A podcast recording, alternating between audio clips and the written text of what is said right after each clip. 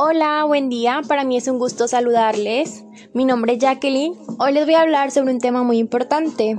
Es sobre la hipertensión arterial en el adulto mayor. Espero que les sirva mucho esta información. Y empezamos. Algunos objetivos que nos planteamos puede ser reconocer las condiciones clínicas que influyen en el descontrol de la tensión arterial, definir los criterios diagnósticos de hipertensión arterial en el adulto mayor, señalar las medidas de tratamiento farmacológico y no farmacológico de la hipertensión arterial y asimismo conocer un poco más sobre la hipertensión. Primero que nada, la definición. Sabemos que la hipertensión arterial sistemática se define como el aumento de la fuerza o presión ejercida por la sangre contra la pared arterial.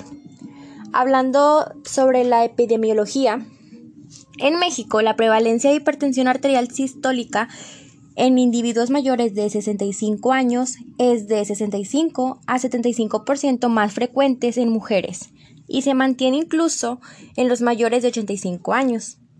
En los mayores de 65 años, la hipertensión sistólica supone el 70% del total de los hipertensos, mientras que los niveles de hipertensión arterial diastólica tienden a estabilizarse entre los 55 y 60 años. Está firmemente establecido que la hipertensión sistólica es un factor de riesgo cardiovascular y cerebrovascular en el anciano, siendo de hecho el factor principal de riesgo modificable en adultos mayores. Continuamos. Cuadro clínico. En general, el paciente se puede encontrar desde asintomático, o sea que le detectemos la presión arterial alta en la consulta, así de forma esporádica, desde presentar cefalea, mareos, trastornos de visión, tinnitus, presentando hipotensión postural, taquicardia, disnea y fatiga. Pero en general el cuadro clínico es muy variable. A mí lo que me ha tocado más en general es que le detectan la hipertensión al paciente asintomático. O sea, venía a consultar por otra cosa, le checan la presión y esta sale alta. Y pues el paciente se siente bien y él nunca lo había notado. Ojo aquí, por eso es muy importante tener una correcta monitorización de los signos vitales. Diagnóstico. En el adulto mayor tenemos que cualquier paciente con sospecha de hipertensión arterial se le mide la presión arterial. Según la guía de la práctica clínica, si esta sale mayor a 180 sobre 110 en la primera visita, esto es suficiente para hacer el diagnóstico. Si la medición sale arriba mayor o igual a 140 sobre 90 en dos visitas distintas con la técnica adecuada y no hay sospecha de hipertensión, también se hace el diagnóstico. Si no está arriba de estas cifras, se le recomienda al paciente que se realice el monitoreo ambulatorio de la presión arterial. Bueno, este mapa se lo hace el paciente en su casa con el baumanómetro que tenga a la mano o acuda a algún centro de salud o a la misma clínica que le tome la presión. Registrarla en una hoja y después llevarla al médico.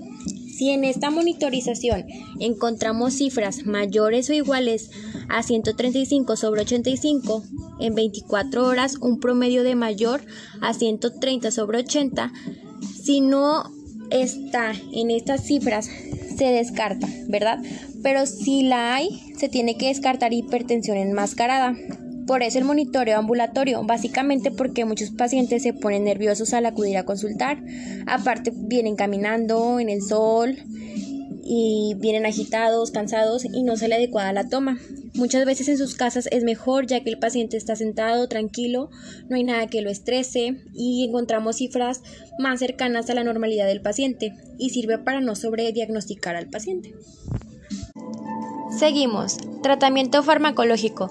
Tenemos en cuenta que se pueden utilizar numerosos tipos de medicamentos, diuréticos, betabloqueantes, inhibidores, entre otros siempre y cuando el médico lo haya indicado. Aquí es importante no automedicarse, ir con el médico para que nos dé el medicamento, tratamiento farmacológico correcto y una dosis correcta. Cabe resaltar que es importante también el control diario en casa de la tensión arterial. Tratamiento no farmacológico. Las medidas que han mostrado reducción en las cifras tensionales son Reducción y mantenimiento del peso. Actividad física regular, dieta con alto consumo de vegetales y frutas, dieta baja en grasas, restricción de sal, consumo moderado de alcohol. Bueno, concluimos con este tema. Quiero dejar este mensaje.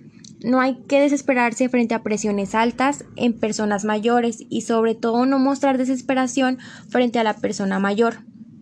Tener en cuenta un concepto también de todos los días, que cuando una persona mayor tiene un accidente, por ejemplo, se cae en la casa o en la calle, o bueno, por alguna razón tiene alguna preocupación, lo más probable es que al tomarle la presión la va a tener alta. Pero eso no significa que la tenga, que la tenga alta sea a causa de lo que le está pasando, sino es la reacción de lo que le está pasando, por, ya sea por miedo a lo que le pueda pasar al momento de caerse no es por causa de la hipertensión, es una reacción. Por eso también hay que tener en cuenta los tiempos en que, la, que hay en la toma de presión arterial en el adulto mayor. Como ya les había dicho, que sea que esté tranquilo, relajado y las medidas de cómo tomárselas. Y bueno, muchas gracias por su atención. Espero y le haya servido esta pequeña información. Y nos vemos. Hasta luego.